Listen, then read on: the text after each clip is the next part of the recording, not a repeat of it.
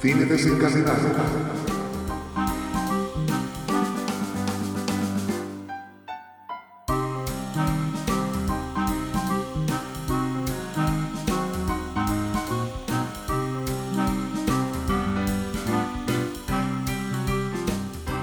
Muy buenas, bienvenidas y bienvenidos a un nuevo podcast de Cine Desencadenado. Sometimes I think about myself. Hoy os traemos un episodio dedicado a los estrenos en cine y plataformas de streaming de marzo de 2022. Could be gone, gone, but I'm just afraid. I refuse to Yo soy Nat, aquí tengo a Toxic, ¿qué tal? ¿Cómo estás? Hola, buenas. Muy bien, ¿tú ¿qué tal? Bien, bien, aquí esperando a ver cómo sale este, este podcast porque, bueno, os avisamos que es la primera vez que hacemos un episodio de este tipo, así que somos neófitos en el tema y a ver cómo sale. Os decimos que también estamos grabando esto a 15 de febrero y por lo tanto faltan 15 días para el mes de marzo y en estos 15 días pueden haber cambios de estrenos, de fechas, de retrasos, estas cosas que pasan en el mundo del cine y la televisión. Esperemos que no. Para contaros todo esto nos hemos fijado en la página, sobre todo en la página de Film Affinity. Y bueno, también deciros que si vosotros creéis conveniente decirnos, pues mira, lo podríais hacer así, o así quedaría mejor, o quizá centraros más en series y no tanto en pelis, pues nos lo podéis dejar en comentarios en Spotify, ahí en Spotify, perdón, en Evox, y, nosotros encantadísimos porque esto va a ser una prueba de a ver cómo queda. Porque claro, el objetivo nuestro es un poquito recopilar información de los, de los estrenos del siguiente mes para que vosotros mismos ya eh, no tengáis que hacerlo. Porque si os ponéis a buscar estrenos 2022 marzo, en cada sitio te pone una cosa diferente. Y más aún, dependiendo del país. Eso cambia bastante, sobre todo los estrenos de cine. Decir también que nosotros estamos en España, por lo tanto los estrenos de cine vamos a hablar de los que se hacen aquí en, en España. No sabemos en Latinoamérica los diferentes estrenos cuándo se hacen, porque claro, cada país además creo que lo tiene diferente, así que... Bueno, y- y con las plataformas de streaming tres cuartos de lo mismo. Exacto. Bueno, ahí peor aún, porque cada plataforma en cada país tiene unos derechos diferentes. Bueno, un poquito locura. También es verdad que lo que vamos a intentar es hacer un resumen de las series y pelis originales de cada plataforma. También si, si vemos alguna que es un poquito más eh, general, que ha pasado de cine a plataformas, también os lo comentaremos. Pero sobre todo lo que son originales de esa plataforma. Hoy em- eh, empezaremos pues diciendo cuál es la peli y la serie que nos hace más ilusión de lo que se estrena en marzo. ¿Cuál es la tuya? Bueno, la mía es de Batman, Bueno, es que no sé ni para qué pregunto. Exacto. Decir que una de mis películas favoritas de, de esta década, perdón, de esta década, de este milenio, es El Caballero Oscuro de, de- De este la segunda milenio, película de. Batman. Hombre, de lo que llevamos de milenio. Ay, hostia, sí, claro, ahora me había confundido con el anterior y digo, bueno, o sea, de toda la historia del cine, básicamente. No, no, perdón, perdón. O, o de, este, de este siglo, mejor dicho. También es lo mismo, sí. ¿Y de serie? ¿De ¿Y serie tú? cuál es tu favorita? Pues realmente, por lo que hemos estado revisando, no hay mucha serie así que sea famosa al menos o interesante. La única que me puede interesar es la de Caballero Luna, la nueva esta serie de, de Marvel. Yo, a ver, tengo ganas de ver de Batman, lo que pasa es que, que esto que dure tres horas, yo no sé, no sé, espero, espero que sea, que sea una buena película y que sea entretenida, porque la verdad es que mm, me va a costar, aunque lo vamos a hacer, porque además haremos podcast y todo va bien, voy a tener que meterme tres horas en el cine, pero muchas ganas, ya te digo, que no tengo, ¿eh? O sea, sí de ver la peli, no de tirarme tres horas, la diferencia. Entonces la que más me apetece es una peli que se llama La peor persona del mundo, que ahora ya cuando entremos en los estrenos de cine comentaremos, que tiene muy muy buena pinta, pero ya, ya llegaremos a ella. Y como estreno de televisión, pues digo más o menos lo mismo que tú, no hay grandes estrenos de series, al menos de las que yo sigo, pero sí que me llaman la atención la que tú has dicho de Caballero Luna de, Marvel, que se estrenará en Disney Plus, y también un spin-off de la serie The Boys, es un spin-off que se llama The Boys Diabolical, que es de animación y que me imagino no hay casi información de esta serie, pero pues que irá más o menos el, el será muy parecido al de la serie de, que podemos ver en, en Amazon. Así que esta, como mínimo, una oportunidad le daré, porque a mí es que The Voice me, me encanta, me gusta muchísimo. A mí The Voice me encantó la primera temporada, pero la segunda la dejé al segundo capítulo. ¿Cómo más? O sea que la, la tengo pendiente aún. No, no me acabo de, de convencer, así que esta serie tampoco me, me interesa mucho. Pero bueno, si quieres, vamos a meternos ya directamente y así vamos a hacer el, este repaso de, de las películas, que tampoco entraremos mucho en cada una de ellas, sino un poquito así más en general. Sí, lo que os decimos es que primero empezaremos con los estrenos en cine en España y después pasaremos plataforma por plataforma de sus estrenos de películas y de series. Pero ahora sí, vamos con los estrenos en cine en España. Rhyme to my letter on time like a watchmaker. You can lie, you can try, but you'd like to leave this feeling. We got to breathe, to dig, to leave the life we. Bueno, pues voy a empezar yo. La primera que tenemos, el 4 de marzo, es de Batman. ¡Qué ilusión, qué ilusión! Bueno, voy a empezar por la, la película que le hace ilusión, tanta ilusión a Nat. De Batman, Perdona, lo decía por ti, eh, no por mí. hay que decir que, como tú has dicho, mucha ilusión, o sea, la ilusión se me quitó cuando dijeron que eran tres horas de película. Me da un palo realmente meterme tres horas en el cine que no te lo puedes llegar a imaginar. Bueno, es que yo ya te aviso que como la película sea mala o aburrida, voy a salir, ¿eh?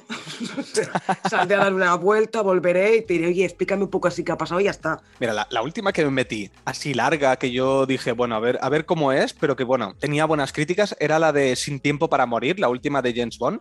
Y al final, mira, las tres horas se me pasaron bastante bien. También porque iba concienciado. O sea, yo entré al cine diciendo, vale, a ver, espérate que esto son tres horas, eh, céntrate en la primera hora, ¿sabes? O sea, céntrate en eso y ya está. No, claro, es que hay que ir preparado con una cantimplora, un saco de dormir, o sea, por si acaso hay que tener muchas cosas en cuenta para, para ir al estreno de The Batman. Bueno, va, empieza a explicar la peli, va, que nos liamos aquí. Y, y fue la, de las pocas veces que he salido del cine para ir al lavabo, porque yo siempre voy antes y no quiero ir durante, durante toda la proyección, porque no me gusta perderme ni un minuto. Y en Sin Tiempo para Morir, que eran tres horas, me fui hasta el lavabo, o sea, imagínate. En fin, voy a avanzar, que si no, no vamos a acabar nunca. La película se llama The Batman, está protagonizada por Robert Pattinson, Zoe Kravitz, Paul Dano, Andy Serkins, Colin Farrell, etc. Está dirigida por Matt Reeves y con la música de Michael Giacchino, que a mí ya Michael Giacchino me encanta, así que entre los actores, el director y la música yo creo que de momento me están vendiendo. ¿De qué va esta película? Te están Bueno, comprando, según lo que será. nos... ¿Qué he dicho? Me están vendiendo. O te están vendiendo la Ah, peli bueno, o te están está- comprando. Me están, me están vendiendo muy bien la peli. Es que esta puta manía que tienes no acabar las frases, a mí es que me sigue, me, me sigue dejando en shock. Siempre es porque intento como meterle el tono de voz para vender algo después yo, precisamente. Y siempre me quedo a la mitad. Ay, qué tío más raro. Venga, va, tira, Sí, tira. siempre. Bueno, en el segundo año de su lucha contra el crimen, Batman investiga la corrupción que recorre Gotham City y cómo conduce hasta su propia familia, mientras se va a enfrentar a un asesino conocido como Enigma. Yo no sé si te acuerdas de Enigma, quién lo protagonizaba en las películas de Tim Burton de los 90. A ver, a ver, quizá es que yo, Batman, soy fatal y ya sabes que no me gusta demasiado, pero puede ser que fuera Jim Carrey. Exacto, Jim Sí, Carrey. hombre, bien. Uno de tus actores favoritos. ¿Por qué dices eso? ¿Es una ironía? Sí, es una ironía. No, pero si a mí me encanta Jim Carrey, ¿qué dices? ¿Ah, sí? Ah, pues yo pensaba que lo, que lo odiabas. Es que es como tan, tan odiado en general, ¿sabes? Ah, que pensaba pensaba que, también lo odiabas. Pensaba que ibas a decir, como odias a tanta gente. bueno, también. Odias a muchos actores. No es verdad, no es verdad. Mi Jim Carrey me mola, sí. Pero el- en las comedias también. Sí, a mí me gusta Jim Carrey. Sí, sí. Sí, ah, pues la máscara, no. la máscara me encanta, por ejemplo. Luego, si la película es muy tonta, pues que ya directamente no, no la he visto. Pero sí que me gusta. Ah, vale, vale, vale, vale. Pues también tenemos a Colin Farrell haciendo del pingüino en este caso, que el pingüino, supongo que sí que te acuerdas que lo hacía también en los 90, que era Danny DeVito. Y Colin Farrell está irreconocible. O sea, en el tráiler, yo, a mí porque me dijeron es Colin Farrell. Si no, no lo hubiera dicho nunca. Sí, sí, está irreconocible. Bueno, y decir de la polémica que ha habido con Robert Pattinson, que no se puede quitar el San Benito de Crepúsculo. Yo tengo mucha confianza porque la verdad que el tráiler me, me gustó bastante, pero sí que es verdad que ha habido como una campaña bastante en contra de él. A medida que se ha ido acercando la fecha, creo que ha disminuido, igual que ya pasó con Ben Affleck en su momento cuando iba a interpretar a, a Batman y que al final, bueno, obviamente había gente que no le gustó la peli en general, pero como Batman, Ben Affleck yo creo que a la gente le, le gustó bastante. ¿eh? No estuvo mal Ben Affleck como Batman y yo tengo muchas esperanzas en... Es que a mí Robert Pattinson me encanta. Creo que es un actor muy sólido. Lo vimos en El Faro, por ejemplo, que hace un papelote ahí con William Dafoe impresionante. Mm. Y yo creo que lo hará bien. Yo creo que sí que se ha quitado el San Benito de Crepúsculo, igual que Kristen Stewart. Bueno, al menos quien haya visto bastantes pelis de los dos, creo que ya se puede olvidar un poco de, de las, de sus respectivas interpretaciones en Crepúsculo, que eran horribles, efectivamente. Pero no tanto por sus actuaciones, yo creo que por la película en sí o el guion de esa película que era, sí, era vale, la, la película era mala, pero ellos dos tampoco no estaban muy allá, ¿eh? Ella era en plan, a ver, te voy a dar Bueno, un par de sí. bofetones a ver si espabilas ya de una vez. Y él, bueno, en fin. Si te parece, paso a la siguiente, que en este caso también estreno de 4, del 4 de marzo. Es una peli que se llama Un héroe. Es una película iraní que trata sobre Rahim, que está en la cárcel por una deuda que no ha podido devolver. Entonces, durante un permiso de dos días, trata de convencer a su acreedor para que retire su reclamación de desembolso de una parte del pago. Yo no la conozco esta película, estuvo nominada a los Globos de Oro como mejor película de habla no inglesa, aunque no se llevó el premio. De momento en Film Affinity ya tiene votos, eso quiere decir que de alguna manera la gente ya, algunas personas ya la han visto, y tiene un 7,1, que no está nada mal. Se estrenará en, en cine esto el 4 de marzo y en un futuro en Amazon Prime porque la distribuidora es, es Prime Video. Entonces, la, si no queréis ir al cine, pues en algún momento la tendréis en Amazon. Esta película es iraní, ¿no? Sí, ya lo he dicho, ya lo he dicho, que Ay, no perdón, me escucha, perdón. que no me escucha. No me he enterado. Es que me recomendaste hace poquito una película iraní, si no me equivoco, y que me gustó, me gustó mucho. Y estaba pensando si, si tenía algo que ver con esta, pero nada, nada. Ya, como siempre, yo yéndome por las ramas. No, no tiene, no tiene nada que ver, no, no, no, no. La siguiente es una película española que es No mires a los ojos, dirigida por Félix Vizcarret y protagonizada por Paco León y Leonor Wadling. Me pone que aquí que es un drama, pero claro, a mí me extraña porque Paco León normalmente las películas que yo he visto de él suelen ser bastantes comedias, así que veremos, veremos qué tal. No es una película que a mí me interese mucho, es una adaptación de la novela homónima de Juan José Millás. Sinceramente no me atrae mucho esta película, no sé a ti. Sinceramente, me importa un pito, ¿no? Exacto. Creo que no iría, no iría al cine a verla. Se estrena el 4 de, de marzo. Yo de tampoco. momento yo no me interesa. No, a mí verdad. tampoco, a mí tampoco. Pasemos a la siguiente, que esta es ya más conocida, que es Cirano, que estuvo nominada a los Globos de Oro a Mejor Película, Comedia o Musical, pero que los Oscars solo la han nominado a Mejor Vestuario, entonces ya, pues, mm, ¿qué quieres que te diga? Esta tampoco tengo demasiadas ganas de verla. Se estrena el día 11 de marzo. Está dirigida por Joe Wright, que si el nombre os suena es normal porque ha dirigido capítulos de Black Mirror, recientemente la, esta, la Mujer de la Ventana, que encima la han nominado a los Razzie. Entre La Mujer de la Ventana y que solo la han nominado a Mejor Vestuario en los Oscars, aunque yo de los Oscars tampoco es que me fíe mucho, ¿eh?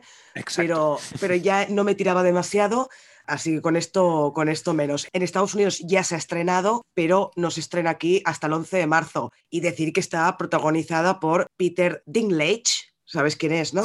Sí, nuestro Tyrion Lannister. Tyrion Lannister, sí señor, sí señor, que es un muy buen actor. A mí en, en Mm. Los Vengadores, ¿cuál era en la que salía? Hostia, me has pillado ahí, ¿eh? En Civil War, digo, eh, no, en Civil War no. Ha, ha aparecido dos veces, creo. Ah, no, una estuvo en X-Men y otra en... Ha estado en dos películas de Marvel, pero una dentro del universo cinematográfico de Marvel y otra en el universo este de, de X-Men, que ya no existe, que es lo que llevaba la Fox. Ya, lo acabo de mirar, ¿eh? Sa- sale en Infinity War. Ay, sí, coño, claro que hace de este enano gigante. Enano, sí, enano gigante, que- que... es el que le hace las armas a Thor, sí. Exacto, correcto, sí, Mm. sí. Yo tampoco tengo mucho interés en ver esta película, pero sí que es verdad que protagonizándolo él, pues quizás sí que le doy una oportunidad. Esperaré a ver qué notas tienen y luego ya Sí, decidiré. Yo al cine no iré, pero seguramente cuando salga en alguna plataforma, pues la veré, seguramente. Exacto, yo al cine tampoco. De momento, de las que hemos dicho, yo solamente tenía ganas de ir a ver la de Batman. Y ahora sí, que es la que tengo muchas ganas de ver, que está seguro que iré al cine a verla, que es La peor persona del mundo. Es una película noruega dirigida por Joachim Trier e interpretada por Renate Reinsve. Lo siento, no creo que lo haya pronunciado bien, pero es lo que hay. Y eso también ya en Film Affinity tiene votos, tiene un 7,3. Va sobre una chica que va a cumplir los 30 y su vida es un desastre existencial ha desperdiciado parte de su talento y su novio Axel es un exitoso novelista gráfico que además es mayor que ella, la presiona para que contenga su energía creativa y siente la cabeza. Una noche se cuela en una fiesta y conoce al joven Eivind. Tardará poco en romper con Axel y embarcarse en una nueva relación con la esperanza de que su vida adquiera una nueva perspectiva. Sin embargo, tendrá que darse cuenta de que ya es demasiado tarde para ciertas opciones vitales. A mí este tipo de películas en que los protagonistas tienen vidas de mierda me gustan mucho, no puedo evitarlo. Y esta sí, sí, esta iré a verla seguro, se estrena el 11 de marzo. Esta sí, esta también me, puede interesar un, poquito más que el resto, pero bueno, ya veremos si, te acompaño al cine o no esta vez. Bueno, y además que está nominada a, no solo a Mejor Película Internacional en los Oscars, sino que además la ha nominado a Mejor Guión Original, ¿eh? Ojo, que es un premio de los gordos, mejor guion. Sí, sí, por eso, por eso. Tiene, tiene buena pinta al menos. Veremos, mm. veremos qué tal. La siguiente que tenemos sería La Protegida. Es una película de Martin Campbell, una película estadounidense, obviamente, como siempre. Tenemos bueno, la mayoría yo creo que, no sé, creo que el cine de Hollywood nos ha invadido tanto que ya, aunque bueno, es lo que dije en uno de los podcasts, por suerte tenemos cada vez en plataformas muchas películas y series de otros países. Yo creo que en los 90 el 99% de las pelis que yo vi eran de Hollywood. Ya, vale, vale. Bueno, la dirige Martin Campbell, que ha dirigido películas como La Máscara del Zorro, Casino Royale, etcétera. Es decir, tiene un cine así un poquito más de acción. ¿De qué va esta película? Cuando no era más que una niña, Ana fue recogida por Moody, un legendario asesino y su mentor. Veinte años después, Ana se ha convertido en una de las asesinas a sueldo más hábiles del planeta. Cuando Moody es brutalmente asesinado, Ana jura venganza y para ello se alía con Rembrandt, un enigmático asesino. Bueno. Aquí tenemos unos grandes actores. Eh, Maggie Quee, no sé muy bien quién es, no me suena su nombre, la verdad, pero tenemos a Michael Keaton y a Samuel L. Jackson. Así que, siendo una película de acción, puede estar interesante. Tampoco me apetece mucho ir al cine a ver esta porque no me acaba de convencer y más que de momento tiene un 5 en Film Affinity. No, yo, yo tampoco tengo muchas ganas, ¿eh? La que sí que tengo ganas de ver es la siguiente que voy a hablar de ella, que es estas fricadas que veo yo a veces, pero que, es que me molan un montón. Es una película española que se llama Malnacidos, con Z, Malnacidos, todo junto y con Z, dirigida por Javier Ruiz Caldera y Alberto, y Alberto del Toro, e interpretada por Miki Esparvé, Aura Garrido, Luis Callejo, entre otros. Es una película de terror del, que pasa en la Guerra Civil Española y que va de zombies. A mí estas fricadas me encantan. Eso sí, dudo mucho que la vaya a ver al cine. Se estrena también el 11 de marzo, pero en cuanto salga en una plataforma, vamos, esta me la trago, pero, pero de las primeras. Me apetece mucho, ya tiene votos en Film Affinity, tiene un 5,8 y se, se, estrenó en España, de hecho se estrenó, por eso tiene votos, en el Festival de Sitges en 2020. Claro, tenía el estreno previsto en cines en 2021, pero, pero se ha retrasado por, como siempre, por la pandemia y se estrenará este, este marzo. Si no tengo nada más que hacer un sábado por la tarde, se me ha acabado la lista infinita que tengo, pues a lo mejor me la pongo. Pero la verdad que no me, no me apetece mucho. Es de zombies, ¿no? ¿Has dicho, perdón? Es de ah, zombies vale, vale, en la guerra civil. Bueno, es que esto tiene que ser bestial. Bestial, sí, sí. bueno, pasemos a la siguiente, que es Escape Room, la película. Está dirigida por Héctor Claramón, es española, y está protagonizada por Joel Joan, Iván Masagué, Paula Vives, Mónica Pérez y Ferran Carvajal. Esta es una adaptación de una obra de teatro que además yo la vi. Es decir, yo fui al teatro hace un par de años, bueno, fue antes de la pandemia, o sea que ya era tres años, y la verdad que la obra de teatro me gustó bastante, me lo pasé muy bien. Me gustó mucho, sobre todo, Joel Joan y Mónica Pérez, pero en película no sé yo muy bien cómo, cómo, lo van a hacer. Tampoco tenía mucha historia. Al final todo sucedía, pues eso, en un escape room. Van a entrar a un escape room y empiezan a pasar cosas donde, bueno, vamos a ver diferentes situaciones cómicas. No sé muy bien cómo será la película, pero la, obra de teatro en sí me gustó muchísimo. Yo no creo que la vea, solo la vería por Mónica Pérez, porque es una de las actrices que me hacen más gracia del mundo mundial. O sea, es que me parto la caja con esta mujer. Me río muchísimo, pero primero que Joel Joan no es santo de mi devoción y segundo que para ver una peli sobre escape room, pues me veo escape room, que es de miedo y que es la gracia, y no una comedita que, bueno, en fin, Ya veremos, ¿no? Quizás un peliculón, lo dudo, pero de momento de entrada mucho no, no me apetece. Bueno, a mí Joel Joan sí que me gusta y más ahora que estoy viendo, estoy re- revisitando Plats Bruts, que es una serie catalana. Sí. Y me La encanta, traducción o sea, sería. Platos, Platos sucios. sucios. Sí. Sí, que además está en Amazon Prime, o sea que si la queréis ver, la tenéis tanto en catalán o la podéis ver en, en castellano, además doblada por los mismos, Ah, sí. por los mismos actores. Sí, sí, Joel. Joan lo habla en castellano y ¿cómo se llama el otro? El Jordi recio Sánchez. de la que se avecina. Y, y Jordi Sánchez, sí, sí, el, el- o Pérez. O Pérez y el recio de la que se avecina, sí, sí. Qué gracioso. Exacto. Que Mónica Pérez también sale en una temporada de la que se avecina. No sé en cuál es. Sí, sí. pero creo haberla Exacto. visto en algún momento por ahí. Muy bien, siguiente película que esta se estrena, ya estamos en la semana del 18 de marzo, se llama Código Emperador, película española también, no veas cómo están este mes, dirigida por Jorge Coira e interpretada por el único, magnífico, excelente, increíble Luis Tosar. Es un, es un thriller y trata sobre un tipo, Juan, que trabaja para los servicios secretos y con el fin de tener acceso al chalet de una pareja implicada en el tráfico de armas, se acerca a Wendy, la asistenta filipina que vive en la casa, y establece con ella una relación que se irá volviendo cada vez más compleja. Bueno, tampoco me interesa mucho, o sea, vaya mierda de mes de marzo. Pues sí, la verdad que sí. Un poquito, vamos. No, mierda no, tiene ahí un par de estrenos que están chulos y alguno que falta por decir. Pero no, tampoco está, es que este tipo de películas ya no creo ni que las vean ni cuando se estrenen en plataformas, ¿sabes? No, lo dudo mucho, vamos. Todo y que es lo que he dicho, es con Luis Tosar y seguro que hará un papelón, no lo sé, quizá después la peli es la rehostia, pero así de entrada no, no me interesa mucho. Sí que es verdad que el director Jorge Coira es uno de los responsables de Hierro, de la serie de televisión con Candela Peña y Darío Grandinetti, que no está nada mal, pero bueno, no me tira lo suficiente como para ponerme a ver la peli. A mí Hierro no me... Vi un capítulo y no me, no me enganchó, ¿eh? No, Oh, a no mí sé. sí, a mí sí, yo le puse ¿Sí? ¿Está un bien o qué? 7 o algo así. Sí, sí, sí, no está mal. ¿Y tiene alguna segunda temporada? No, no. Creo que Hierro se quedó solamente en una temporada, si no me Sí. equivoco. Es que a mí No. este tipo de series así españolas de este estilo, creo que Mar de Plástico también era parecida a este estilo de como de thriller, ¿no? Creo, si no me- de Sí. investigación, pasan cositas así. No me acaban de, de convencer, aunque bueno, Mar de Plástico la primera temporada me, me gustó, la segunda la dejé a medias, creo. Yo no sé ni qué es eso. Es una que protagonizaba una serie española que se desarrollaba en Almería y bueno, Mar de Plástico es por estos, estos campos de conreo que tienen estas telas de plásticas encima y bueno, había un asesinato y se investigaba quién había sido y bueno, Vale. y creo que Hierro más o menos era de ese estilo, al menos la- el planteamiento creo que era parecido y no, no me acabo de convencer porque Bueno, dije, hostia, otra vez lo mismo. no Hierro sé, tiene no un sé. 7,1 en Film Affinity, que no está nada mal, ¿eh?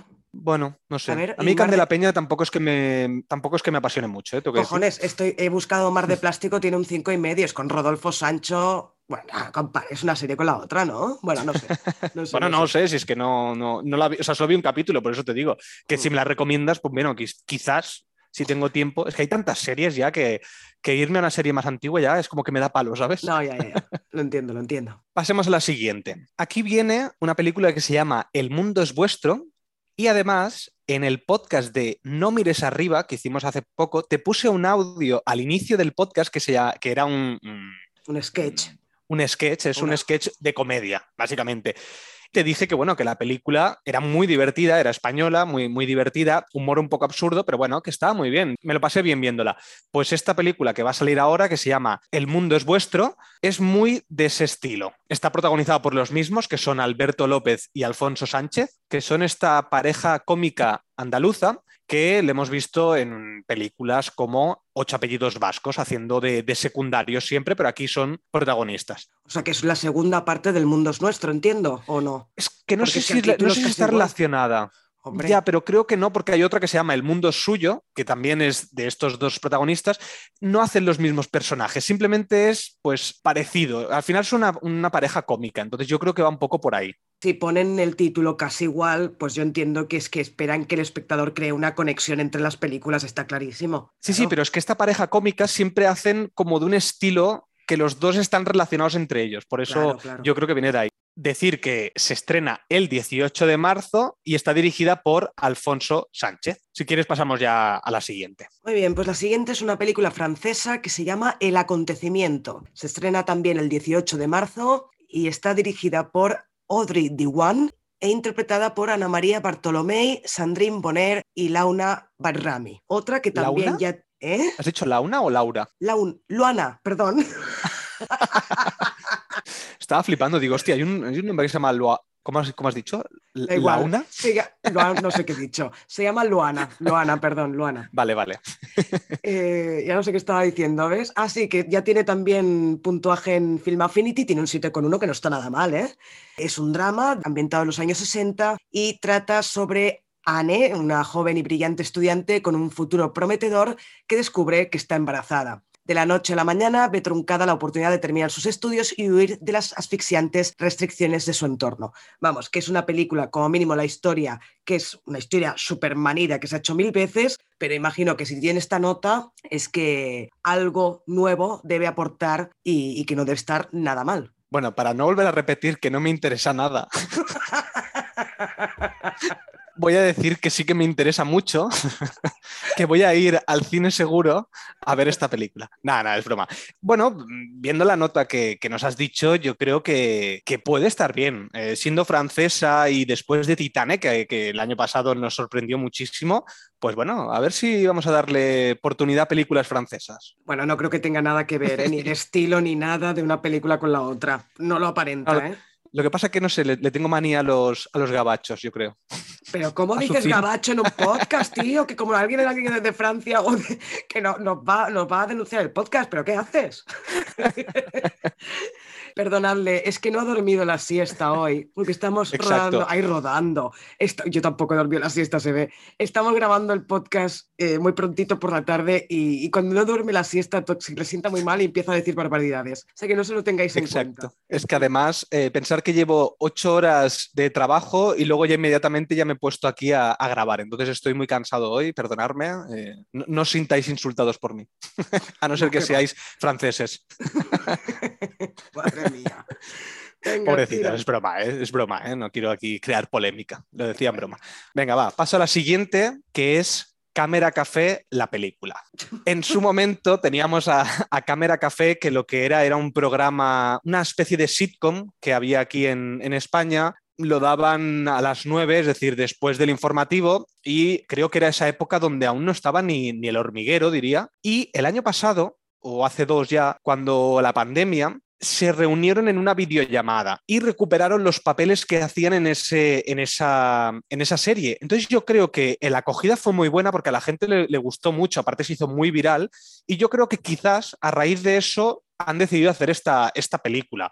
Lo que nos pone la sinopsis básicamente es que Sada, Julián, Marimar, Cañizares, Victoria y compañía se enfrentarán a una crisis que está a punto de hundir la empresa. Esto era de una empresa donde iban a la máquina de café y la cámara era estática, era totalmente estática. Entonces tenían, cada personaje era muy extravagante y era una comedia muy ligera. A mí me, gustó, sobre todo la, la primera temporada creo que fue, o los primeros capítulos, creo que estaba bien, pero claro, cuando llega un momento que las historias se te acaban, más en una empresa, es, ese estilo, se te acaban muy rápido lo que puedes hacer y pasaron a hacer una serie de médicos, además, que era con el mismo estilo, pero de médicos. Además está dirigida por Ernesto Sevilla, que no sé muy bien como director cómo es, pero bueno, siempre me ha gustado mucho su humor aunque es un poco un humor cañi, quizás, o no sé cómo denominarlo, un poquito cacaculo pedopis, pero bueno, Qué yo bien. creo que si lo dan en alguna plataforma puede, puede estar bien. Yo no pienso verla porque es que no aguantaba ni la serie, o sea, no, es que no me hacía ninguna gracia. Eh, pues no me voy a pasar, no sé, una hora y media que debe durar mirando esto. No, no, es que no me interesa. Es, siguen saliendo los mismos, entiendo, ¿no? Arturo Valls y toda Sí. esta gente. Bueno, Arturo Valls me encanta, o sea, me parece un tío súper simpático para verlo cuando presenta un programa de televisión, pero creo que nunca he visto ninguna peli de Arturo Valls. Sí, algún capítulo de Cámara Café y poca cosa más. Por cierto, lo vi en Los Goya hace poquito, no sé si te acuerdas que aparecía ahí a recoger uno de los premios porque era, creo que era director o productor de, de una de las películas que salió ganadora. Fue el único que puso una nota de humor en toda la gala. O sea, al menos es un tío que tiene un, tiene un humor que es gracioso. Y decir que salió de aquí, yo creo, eh, al menos donde más se hizo famoso fue en esta serie. Decir, por último, que se estrena el 25 de marzo. Muy bien, pues paso yo, a- ya quedan poquitas, estamos a finales de mes. El 25 de marzo también se estrena una película que se llama Belle, o Belle, o Belle, no sé cómo se pronuncia, que es japonesa de animación Venga, va, voy a intentar decir el título en japonés. Preparaos, ¿eh? Se llama Ryu to Sobakasu no Hime. Arigato, arigato. Arigato, muy bien. Eh, bueno, es un... Oni-chan. ¿Qué- ¿Pero quieres parar ya que te estás metiendo con todos los países? No, hombre, no. Oni-chan, es, es lo, que, lo que ponen en, en todos los vídeos virales, porque es algo así como un poco porno o algo así. Bueno, antes de que sueltes alguna otra perla, cállate un momento, que voy a presentar la película. Eso se llama Belle, es de animación, de ciencia ficción, también tiene votos en Film Affinity, tiene un 7, que no está nada mal. Trata sobre Susu, que es una joven de 17 años que tras perder a su madre se traslada a vivir con su padre a las afueras de la prefectura de Kochi. Con el corazón roto y distanciada del mundo, descubre U, un espacio virtual en el que asume el rol de Belle. A mí cuando ya van de estas cositas, esto ya me mola, ¿eh? Yo creo que esta sí que la veré, no creo que en el cine otra vez, pero yo creo que sí, que esta sí que va a caer cuando esté en alguna plataforma. Sí, lo mismo digo. En el cine no creo que vaya, pero sí que en alguna plataforma sí. Aparte me gusta mucho la animación japonesa en general. One Piece es japonesa. Bueno, lo, puse en una de mis series más. favoritas. Ah, No, no, pero digo porque la puse en una de mis, de mis series favoritas, pues entonces es animación japonesa o La tumba de las luciérnagas. sí, tiene buena pinta, sí. La siguiente es Adiós, señor Huffman. También es una película francesa dirigida por Fred Caballé. Se estrena el 25 de marzo también. Y en el reparto tenemos a Daniel Auteuil, Gilles Le... Madre mía, cómo estoy quedando hoy con los nombres, ¿eh? bueno, Y eso que no es japonés el nombre, ¿eh? no, no, es, es francés de toda la vida. Sara Giraudot, mira, da, da igual. Que si alguien quiere leer los, los nombres bien en Film Affinity lo tiene, que busque Adiós, señor Huffman, y ahí está. Es un drama de los años 40. François Mercier es un hombre corriente que solo aspira a formar una familia con la mujer que ama, Blanche. También es el empleado de un talentoso joyero, el señor Huffman. Pero ante la ocupación alemana, los dos hombres no tendrán más remedio que concluir un acuerdo cuyas consecuencias a lo largo de los meses alterarán el destino de nuestros tres personajes. Bueno, esta no tiene nota, solo pone que es un drama y esta sinopsis tampoco dice demasiada cosa. Habrá que esperar a ver qué empieza a decir la crítica y las votaciones que vaya teniendo, creo. Uy, me, me- he dormido. Perdón, ¿qué decías? ¿Perdona? La mierda, cabrón. No, no, me, no me ha resultado muy interesante, la verdad, esta sinopsis, así que no me interesa mucho. Bueno, bueno. Te voy a pasar a la siguiente película, que es Llegaron la noche, también se estrena el 25 de marzo. Está dirigida por Imanol Uribe, es decir, es española, y protagonizada por Juana Costa, Carmelo Gómez, Carra Lejalde, entre otros. Nos narra la historia de Lucía, la única testigo en la matanza de los jesuitas en El Salvador. La madrugada del 16 de noviembre de 1989, en plena guerra civil salvadoreña, seis sacerdotes jesuitas, profesores universitarios y dos empleadas fueron asesinados en la Universidad Centroamericana José Simón Cañas, en San Salvador. Al menos es una película española que no nos habla de la guerra civil española, que yo creo que, el 99% de las películas españolas de drama suelen ser ambientadas en la época de la guerra civil española. Hace poquito vi el discurso que hizo Santiago Segura en plan comedia en los Goya hace unos años y, y justo hablaba de esto, de, de, las películas de la guerra civil española. Y me, sí, me, ha hecho gracia. Pero esta está ambientada en la guerra civil del Salvador, o sea que siempre hay una guerra civil de fondo. No, pero esta, sí. esta tiene, a mí esta me llama la atención, porque además, a ver, el director Uribe no es que sea un gran director, ni mucho menos, pero ha habido algunas películas como Plenilunio o El viaje de, de Carol que no están mal, tú, no están mal. Y la, la, sinopsis, la verdad es que tiene gracia. Recupera a Carmelo Gómez también, que yo hace, no sé, desde el método Gronholm, que no lo veo a Carmelo Gómez. O sea, pensaba que se había retirado este hombre. Y, o sea, que esta me llama la atención como mínimo. Ya veremos qué tal, porque tampoco tiene nota ni nada. Y veremos a ver la crítica que dice. A mí lo único que me interesa lo quizás es por Carre Lejalde, pero sí que es verdad que por lo que es la sinopsis, es decir, en lo que está ambientado y que tiene pinta que es eh, basada bastante en hechos reales, no me apetece tanto, eh, la verdad. Pero bueno, veremos un poquito cuando se acerque la fecha, a ver si, si ya hay un poquito más de críticas y vemos qué tal va. Muy bien, hasta aquí los estrenos de cine en España y ahora pasamos a las plataformas de streaming. Pues pasemos a Netflix, que nos trae una cantidad de purria bastante, bastante alta, pero vamos a seleccionar un poquito lo que creemos que puede ser más interesante. Sí, porque tela la cantidad de eso, Purria, que has dicho tú, que se estrena este mes eh, de marzo en Netflix, ¿eh? Madre de Dios. Así bueno, que... yo creo que siempre, siempre... eh, Bueno, claro. Lo bueno que tiene Netflix es que tiene mucha cantidad, es decir, estrena mucha cantidad de series y pelis, pero sí que es verdad que suelen haber bastante purria por en medio, que esto lo hablamos en el grupo de, de Telegram, que bueno, que la, la calidad que tiene Netflix quizás es bastante inferior a HBO Max o, o Amazon Prime, pero sí que es verdad que tiene mucha cantidad. Entonces, a veces estar suscrito en Netflix, lo bueno que tiene es que pueden salir perlas que se hacen rápidamente muy famosas y que nadie las esperaba, como podía ser el juego del calamar, ¿sabes? En su momento. Pero bueno, la primera de la que vamos a hablar es Perdidos en el Ártico. Es una película islandesa dirigida por Peter Flynn y que esta sí que hay bastante gente que ya ha hablado de ella y que es bastante espera- esperada. Así que esta nos, nos puede sorprender para bien. ¿De qué va? Está basada en hechos reales, es de, de los inicios del siglo XX y la expedición danesa Alabama, liderada por el capitán El Venga, con dos cojones. Venga, pronuncia esto. Venga, venga, tú puedes. liderada por el capitán Ejnar Mikkelsen, protagonizada por Koster Waldagau. como te gusta, como te gusta mi, ni- mi nivel de islandés. ¿eh? Bueno, emprende una misión para demostrar que Groenlandia no está dividida en dos trozos de tierra y refutar el reclamo de Estados Unidos sobre el territorio, dejando atrás a su tripulación.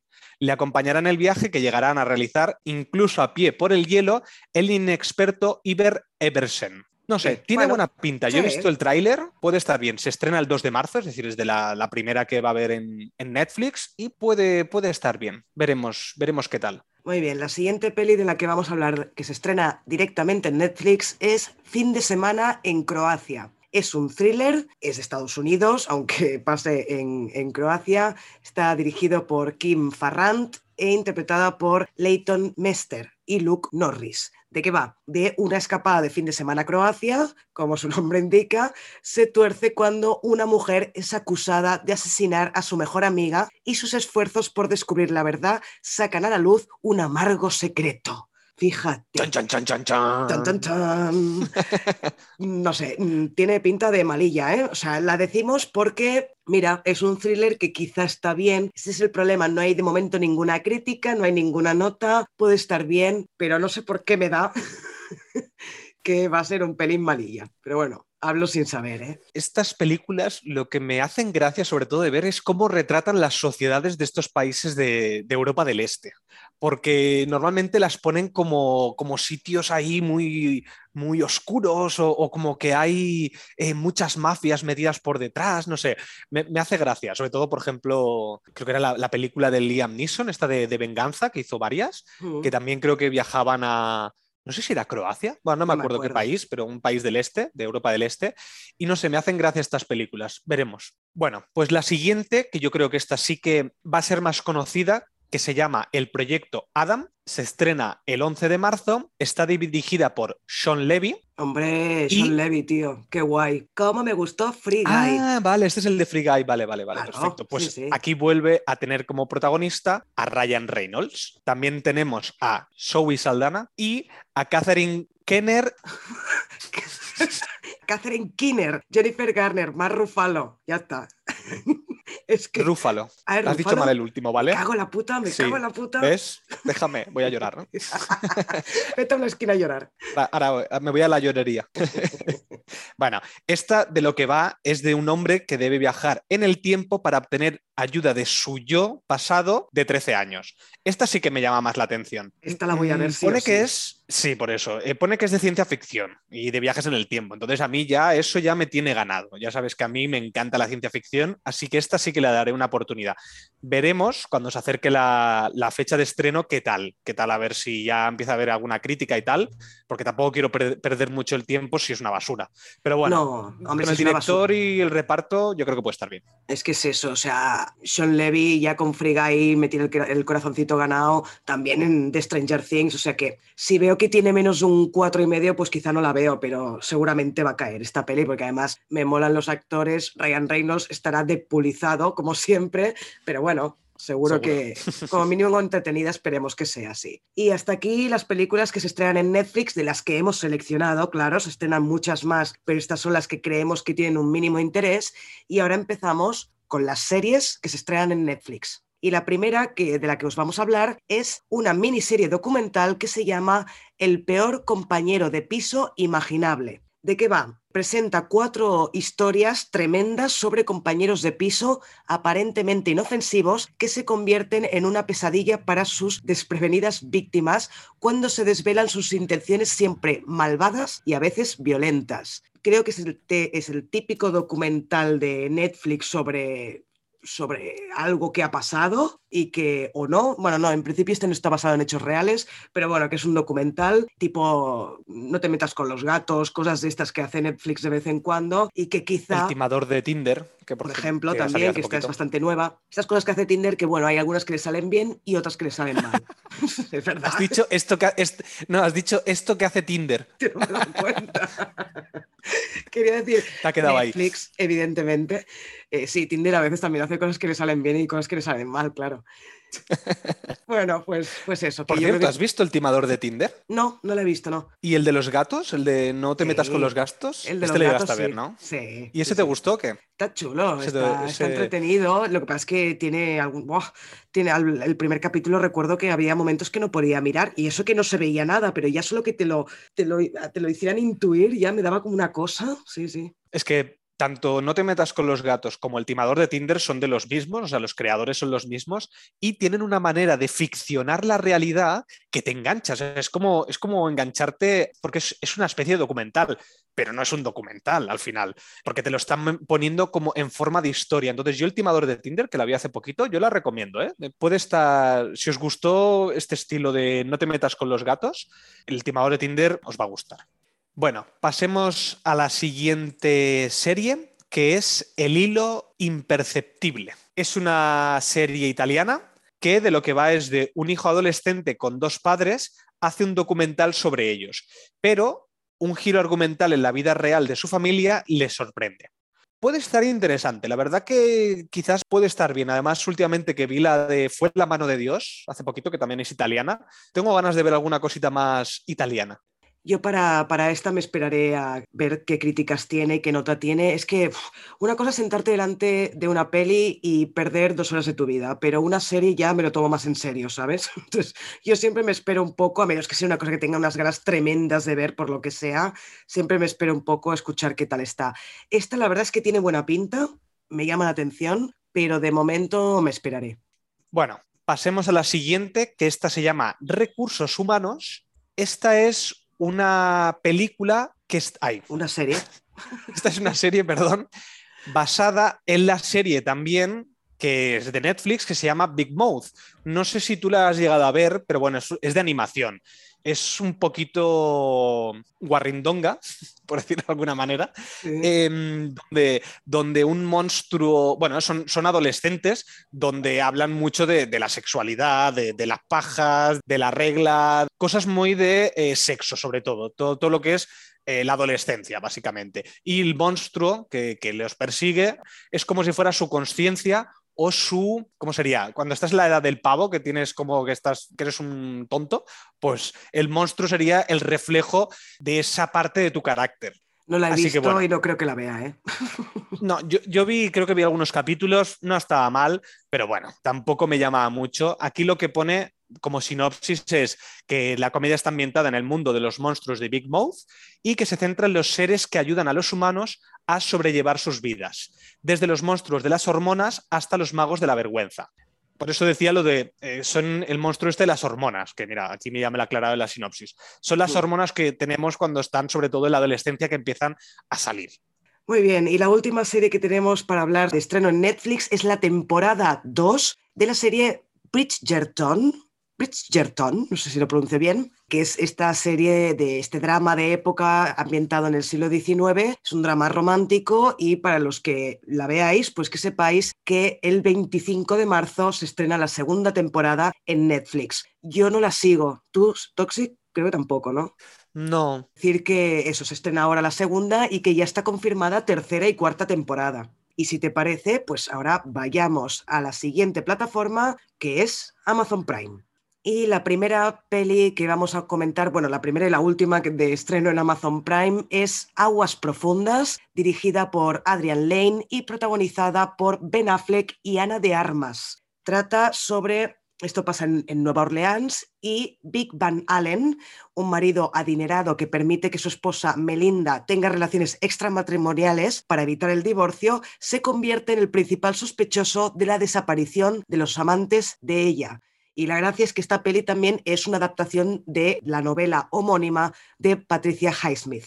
Tiene buena pinta y como se estrena directamente en Amazon, yo seguro que la veré. Lo dura dos horas y media, ¿eh? ojito, ojito al dato. Pero seguramente. Bueno, pero estando la en veré. casa, estando en casa es diferente que estar en el cine, que a todos la puedes pausar. Sí, sí, sí, no, pero este así, en plan thriller, tiene, tiene buena pinta. Además, Ben Affleck y Ana de Armas siempre está bien, siempre está bien verlos, ¿no? ¿O qué? Sí, sí, sí. A mí, aparte, mi Ana de Armas me encanta. Creo que es muy buena actriz. Que por cierto, hace, creo que ha salido esta semana. Llevan no sé cuántos años haciendo la producción o la preproducción, o bueno, la película en sí de Blonde, que es la película que está basada en la vida de Marilyn Monroe, que la protagoniza Ana de Armas. Y que yo no sé cuánto tiempo llevan diciendo que se va a salir, va a salir, va a salir, y al final nunca sale. Veremos a ver, a ver qué sucede con esta peli. Peli o serie. Peli, peli. Lo Mm. que pasa es que creo que tiene mucha polémica porque habían como imágenes como muy raras. Ha habido mucha polémica con esta peli. Bueno, muy bien, sigamos. Empezamos con las series de Amazon Prime. La primera de las que os vamos a hablar es el estreno de la temporada 2 de Upload. Se estrena el 11 de marzo. Es una serie que pasa en el año 2033. Las personas que están cerca de la muerte pueden ser subidas a una vida futura virtual que ellos elijan. Esto me suena a aquel gran episodio de, de Black Mirror. No, Toxic, yo esta serie no la he visto, ¿eh? Tiene un 6,6 en Film Affinity, pero suena, resuena, ¿no? Aquel, aquel capítulo. No sé, no sabía ni que, ni que existía esta, esta serie, la verdad, antes de mirarlo para hacer el podcast. Pero oye, quizá me la pongo porque a mí estas cosas así futuristas, de ciencia ficción, me, me gustan. Y entonces quizá le doy, le echo un ojo. Sí, además tiene un 6,6, así que puede estar bien. Sí, sí. A mí Mm. también me atrae esta. La siguiente que tenemos es Star Trek Picard, se estrena la segunda temporada. Vuelve a estar protagonizada por Patrick Stewart, retomando el, el papel que ya hacía en las antiguas series de, de Star Trek. Y a mí tengo que decir que la primera temporada no me acabó de convencer. Vi creo que tres, cuatro capítulos, pero es que me pareció muy aburrida, no, no llegué a conectar. Me gustó más la de Star Trek Discovery, que esta creo que está en, en Netflix y, vi un par de temporadas, aunque después la tercera o la cuarta, no me acuerdo cuál es, la dejé a medias. Ya no me acababa de, de- de convencer. La de Discovery sí que la empecé a ver y tampoco me enganchó, pero esta no la he visto, ¿no? Esta creo que de calidad es mucho mejor ¿eh? que la de Discovery, pero sí que es verdad que como ritmo me pareció bastante más, más lenta. Eso sí, Patrick Stewart es que haga lo que haga siempre está bien. Así que Claro. si te gusta Star Trek y más la... Creo que la de la nueva generación. Bueno, yo es que Star Trek no domino, ¿eh? pero sé que retoma el papel que tenía en su momento. Pasemos a la tercera y última serie de las que vamos a hablar de Amazon, que es la que he adelantado yo antes, que es la que más tengo ganas de ver, que es The Voice Diabolical. Se estrena el 4 de marzo y es eso, una película de animación que es un spin-off de The Voice. De momento no se sabe nada más, o como mínimo nosotros no hemos encontrado más información, pero yo la verdad es que tengo ganas de verla. Esta sí que la veré en cuanto salga, no me voy a esperar a, a escuchar críticas. Esta, como he dicho antes, no me llama mucho la atención, pero sí que es verdad que a mí la, la animación en general me gusta mucho. Entonces, si tú la ves y me la recomiendas, la veré. Pues ya te diré, ya te diré cuando la vea. Pasemos ahora a Disney Plus, Disney Plus, como le queráis llamar. Vamos Disney directa- Plus. Di- Disney Plus Plus. Plus. Bueno, va. La siguiente sería Cómo conocí a vuestro padre, que es un spin-off de la famosa serie de Cómo conocí a vuestra madre. En su momento ya quisieron hacer una serie que era el spin-off original, es decir, que se basaba en la mujer de Ted Mosby, que era el protagonista de Cómo conocí a vuestra madre. Hicieron un capítulo piloto y no les, gustó, se ve que fue un desastre y la quitaron. Lo que han hecho es retomar otra vez lo mismo, pero utilizar como el concepto que se utilizaba en Cómo conocí a vuestra madre, pero sin que esté relacionado con, con Ted Mosby, o sea, sin ser la mujer de Ted Mosby. Sí que lo que han dicho es que van a haber cameos, es decir, está ambientada en el mismo universo y que van a haber cameos de los personajes de Cómo conocí a vuestra madre. Está prota- protagonizada por Hilary Duff y se estrena el 9 de marzo. Tiene mala nota. De momento tiene un 4,7. En Estados Unidos ya, ya se ha visto, ya se estrenó el 18 de enero. No estoy muy convencido de, cómo será. A mí, como conocí a vuestra madre, me gustó en su momento, algún, sobre todo las primeras temporadas, pero luego ya me cansó bastante. Me pareció bastante repetitiva y no creo que le dé una oportunidad. Porque si ya tiene mala nota y las últimas ya no me convencieron, no sé yo, ¿eh? Yo solo vi, creo que las dos primeras temporadas de cómo conocí a vuestra madre que me gustaron, pero tampoco me, me, fascinaron. Las vi por eso, de fondo, cuando las daban en la tele y tal. Después ya no las seguí y no pienso ver cómo conocí a vuestro padre con la nota que tiene. Y además que es que la historia tampoco no me interesa demasiado, o sea que no. No me, no me verás viendo, viendo esta. No, no. Pasemos a una peli que se llama Red, que se estrena el 11 de marzo en Disney Plus. Va de Mei Lee, una niña de 13 años, un poco rara, pero segura de sí misma, que se debate entre ser la hija obediente que su madre quiere que sea y el caos propio de la adolescencia. Ming, su protectora y ligeramente exigente madre, no se separa nunca de ella, lo que es una situación poco deseable para un adolescente. Sí, claro, no me extraña. Y por si los cambios en su vida y en su cuerpo no fueran suficientes, cada vez que se emociona demasiado, lo que le ocurre prácticamente todo el tiempo, se convierte en un panda rojo gigante. bueno, la sinopsis me ha hecho gracia, tengo que decirlo. Así que cuando empiecen a salir notas y críticas, quizá me la, me la veo. Porque además Claro, es, es que es producción de Pixar, ¿eh? Ojo. Claro, es que es lo que te iba a decir. Esta, esta en principio era de, de Pixar de las, de las buenas, es decir, de las que iban a estrenar en cine, pero esta la van a estrenar directamente en Disney Plus. Quizás no tiene la calidad suficiente o no han visto que fuera a recaudar suficiente en, en cines y por eso la han metido directamente en plataforma. Pero a mí sí que me llama, ¿eh? esta, sí que la, esta sí que la veré, porque Pixar siempre, yo creo que no defrauda normalmente, así que yo, yo sí que la veré, tengo, tengo ganas de verla esta. Hmm. Pasemos a otra infantil, porque esta sí que es más de infantil, que se llama Ice Age, las aventuras de Buck, que tiene una nota muy mala, tiene un 3,5, Madre mía. también directamente en Disney Plus. En su momento yo creo que se saturaron de películas de Ice Age. Cada, cada película que estrenaban de Ice Age yo creo que iba descendiendo la calidad, porque tengo que decir que a mí la primera me gustó muchísimo. O sea, yo la primera creo que tiene una calidad muy alta. Incluso la segunda también estaba bien. La tercera ya iba descendiendo, pero es que ya cuando fueron avanzando es como que ya era como sacar, sacar secuelas y no, no tenía nada de calidad. Y yo creo que esta ya es como ir a, a, la- a coger la gallina de los huevos de oro y ya no sirve, ya, ya no tiene ni huevos esa gallina. Así que yo creo que no. Como Esta tiene pinta de muy mala. Como mucho tendrá una bellota y gracias, ¿no? Exacto. Y encima no aparece ni, ni el gran protagonista de Ice Age, que era la, la ardilla esta con la bellota. No era la protagonista, de hecho, casi la quitan de Ice Age, porque realmente no, no participa en la historia, pero es lo mejor de la película. Correcto, es decir, no es protagonista, pero sí que es verdad que es como que llamaba mucho. A mí es, las escenas mejores de Ice Age son de, son de la ardilla. Vale, pues pasemos a la siguiente y última serie que vamos a comentar de Disney Plus, o Plus, perdón, que es Caballero Luna, Moon Knight.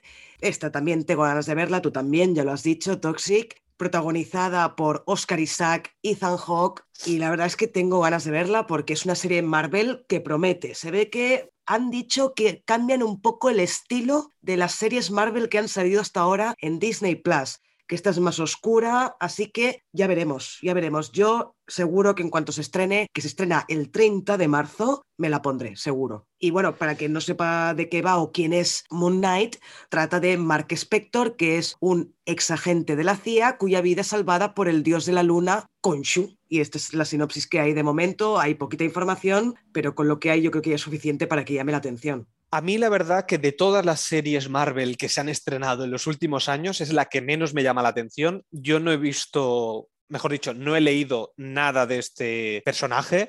Entonces tampoco me llama, me llama mucho la serie, pero sí que es verdad que a mí me encanta Marvel en general, soy muy completista en lo que es el universo de Marvel, incluso hicimos un podcast de series Marvel 2021 y veremos qué tal. Sí que es verdad que Oscar Isaac me gusta mucho como actor, mm, tanto cuando apareció en Star Wars como cuando ha aparecido en, en Dune, que me parece que hace un muy buen papel. Creo que era el, ¿cómo se llamaba el, este hombre? El padre Este, Atreides. padre Atreides, y creo que, que lo hacía muy bien. Entonces me llama por él, me llama sobre todo porque él es el protagonista, pero en sí la serie es como, bueno, a ver qué tal. Está, es que pinta bien, ¿eh? Pinta bien la serie. Bueno, que quizá después no, ¿eh? Pero al menos el tráiler pinta chulo. Sí, sí. Y por lo Mm. que he oído, también se va a diferenciar como mínimo un poco de las series anteriores estrenadas en, en Marvel. Bueno, pasemos a la única que hemos seleccionado de la plataforma HBO Max, que es Embrujadas, que nos trae la cuarta temporada. Yo no sé si tú has visto tanto Embrujadas de los 90 como esta nueva serie, pero tiene muy mala nota, tiene un 3,9 en Film Affinity. A ver, yo he visto la, original de, de los 90, de finales de los 90, con Alisa Milano, Sharon Doherty y toda esta gente, que, a ver, buena no era, pero yo me la tragaba y a mí me gustaba, a mí me gustaba. Era una serie, pues bueno, simpática para ver por la tarde, no sé cuándo la daban, no me acuerdo, pero sí que, sí que la veía. Esta nueva mm, no se me ocurriría. Primero porque igual que las actrices se indignaron cuando se supo que iban a hacer un remake de Embrujadas, porque se indignaron, indignaron todas, y yo también pensé, hay cosas, series que no hace falta volver a hacer y yo creo que Embrujadas era, era una de ellas, así que no, no se me ocurriría verla. Lo que pasa es que sé que la ve bastante gente y que con la tontería pues ahora se va a estrenar ya la cuarta temporada, o sea que su, su público tiene. Sí, sí, debe tener su público. Yo es que no, es que ni de la de los 90 me llamaba. Es que a mí todo lo que tiene que ver con magia o hombres lobo o vampiros me cuesta mucho, ¿eh? Meterme, no, no me acaba de convencer. Soy más de ciencia ficción. Ya, ya no, pero Embrujadas tenía su puntito, su puntito. Bueno, pues pasemos ya a Movistar Plus. Con Movistar Plus vamos a ir muy rápido. Se estrena Joe Bell, la película. Tendremos también la gente que veáis Outlander, que ni Toxic y yo la seguimos, pero tendréis la sexta temporada a partir del 7 de marzo. Después también se estrenará La Purga Infinita el día 11 y la película Flea a partir del 27 de marzo. Y entramos en Filming, esta gran plataforma que siempre tiene muchas cosas buenas por ver. La primera que vamos a hablar de filming es Libertad. Es una película española dirigida por Clara Roquet y que ha ganado dos premios Goya. Una a Mejor Dirección Nobel y dos a Mejor Actriz Secundaria por Nora Navas, que esta es la que se le quitó el Goya Aitana Sánchez Gijón, ¿no? Sí, que sí, esto sí. lo hablábamos en uno de los podcasts. Sí, sí, sí. No, tengo ganas de ver esta peli por. Primero, por si yo me indigné cuando no le dieron el Goya a Aitana, cuando la vea, y es que me voy a poner del lado de Aitana porque no puedo evitarlo, aparte de porque me encanta la actriz, porque es que, es que creo que está excelente, no lo siguiente en Madres Paralelas, sin menosprecio a Nora Navas, ¿eh? no tengo nada en contra de Nora Navas. Pero, y bueno, sobre todo, tengo ganas de verla porque estaba nominada esta película a, a Mejor Dirección Nobel, que se lo llevó la directora, pero es que también estaba nominada a Mejor Película. Entonces, mm, yo tengo ganas de verla. Esta sí que tengo ganas de verla. Lo que pasa es que solo está en taquilla, en filming. O sea, si queréis verla, pues de momento hay que pagar por verla. Y decir que tiene un 7. La crítica profesional en general eh, la ha alabado mucho, o sea que yo creo que yo tengo ganas de verla. Esta sí que tengo muchas ganas de verla. Lo que pasa que yo filming no tengo lo que es la plataforma de momento. Tengo una lista de pendientes de filming que en algún momento me haré filming para volver a verlas, o sea, para poder verlas todas. Pues venga, vamos a por la siguiente, que también es otra película española. También estuvo nominada a los Goya. Solo se llevó uno, que fue Mejor Sonido, que es la película 3, dirigida por Juanjo Jiménez e interpretada por Marta Nieto. Tiene un 6,5 en Film, en Film Affinity, no está nada mal. Es un drama fantástico, va sobre una diseñadora de sonido que pasa muchas horas sola grabando efectos, editando y mezclando. Es un refugio donde postergar las averiadas relaciones que mantiene con su expareja, con su anciana madre y con sus compañeros de trabajo. Aunque ella aún no lo sabe, está comenzando a desincronizarse. Como si fuera una película mal sonorizada, su cerebro ha comenzado a procesar el sonido más tarde que las imágenes. A mí esto me llama la atención, ¿eh? Estas tengo ganas de verla. A mí no, pachín pachán. Tú no tienes ganas de ver nada, tío. Ti- Es que realmente de todo lo que hemos hablado hoy es que no, no, no me está llamando casi nada, ¿eh? A mí sí, a mí No, no. esta me llama y, y la veré, la veré. Pues pasemos a la siguiente, que se llama Papicha, Sueños de Libertad, que es una película argelina dirigida por Mounia Medour, que es su ópera prima. Ha estado en el Festival de Cannes, ha estado en, el- en los premios César y realmente tiene una buena crítica profesional. En Film Affinity tiene un 6,9 y se estrena el 4 del 3 en Filming. Esta quizás me llama un poquito más, ¿eh? De lo que van pone aquí que es una estudiante alojada en la ciudad universitaria de Argel que sueña con convertirse en estilista y se niega a que los trágicos sucesos de la guerra civil argelina le impidan llevar una vida normal. A mí me Joder, llama un con las poquito guerras esta. civiles, tú. Sí, es que hay muchas guerras civiles en este mundo, por Sí, desgracia. ya, ya, ya, sí. No, no, pero está bien que el cine refleje las guerras civiles, evidentemente, evidentemente. Muy bien, la última de Filmin es Al abordaje, película francesa también, es una comedia romántica de Guillaume Braque y trata sobre una cálida tarde de verano en París. Félix conoce a Alma por casualidad, ríen, bailan y pasan la noche en un parque. Pero su tiempo juntos se acaba abruptamente cuando ella debe marcharse de vacaciones con su familia. Tiene un 6,8 en Film Affinity con poquitos votos. Estuvo en la sección oficial en competición en el Festival de Gijón en el 2020. O sea, ya tiene un par de añitos esta peli. Y bueno, no tiene mala pinta, pero realmente, si tengo que ser sincera, dudo mucho que así de entrada que la vea. Y por último, esta la nombramos porque se estrena en marzo, pero de momento no estará en ninguna plataforma conocida, que es Shining Veil, protagonizada ni más ni menos que por Courtney Cox, Mira Sorbino y Greg Kinner. Trata sobre Pat y Terry Fells, o sea, Cox y Kinner, que se mudan de Brooklyn a una vieja mansión victoriana en Shining Vale como último recurso para salvar su matrimonio tras una infidelidad de Pat. De momento, ya os digo, eh, la distribuidora es Stars, pero no tenemos noticia de que en breve se vaya a estrenar en alguna plataforma conocida. Pero yo teniendo en cuenta estos tres actores protagonistas, Cox, Sorbino y Kinner, en cuanto pueda la veré, porque, bueno, ya sabes que soy muy fan de Friends y de Scream, y yo todo lo que hagan los actores de Friends intento verlo. Sí, no, yo esta, esta quizás también me atrae un poco más, pero como tú has dicho, de momento no la vamos a poder ver porque no está en ninguna plataforma. Pues aquí acaba este primer intento que hemos hecho de informar a la gente qué estrenos hay en un mes. A ver qué tal ha quedado. Ya iremos sacando si funciona, si todo va bien y si este tipo de podcasts os gustan, nos lo podéis decir, si queréis que sigamos con ellos o no. Así sacaríamos pues abril, mayo, junio e iríamos hablando. Que los próximos meses sí que hay estrenos más potentes, tanto de películas como de series. Y bueno, recordaros como siempre que estamos en Twitter y en Instagram, que podéis entrar al grupo de cine desencadenado que tenemos en Telegram, escribiendo cine desencadenado todo junto. Y que esperamos eso, que os haya gustado este episodio, esperamos que tengáis una feliz semana y nos escuchamos en el próximo podcast. Que vaya muy bien. Adiós, que vaya muy bien. the problem and I think I can carry on. You can lie, you can try, but you'd like to leave this feeling. We got to breathe, to dig, to leave the life we are dreaming. It could go wrong, wrong, but I'm just a nest. You must be lonely, but you could be crazy if you keep looking down. Don't you cry no more. No more.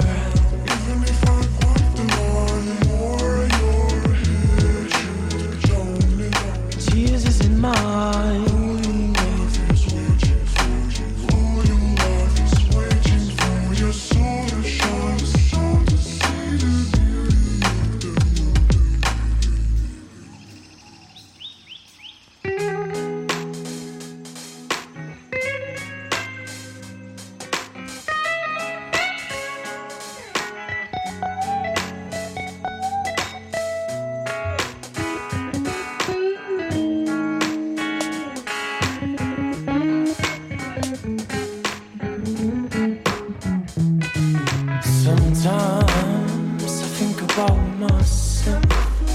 And I wish me the best. But I just think I'm missing my voice and skills, I must confess. I'm speaking in English, but I'm just French. I would like to speak better, add a better fine rhyme to my letter on time like a watchmaker. You can lie, you can try, but you'd like to leave this feeling. We got to breathe, to dig, to leave the life we are dreaming. Could go wrong, wrong, but I'm just a nest. You must be lonely, but you could be crazy if you keep looking down.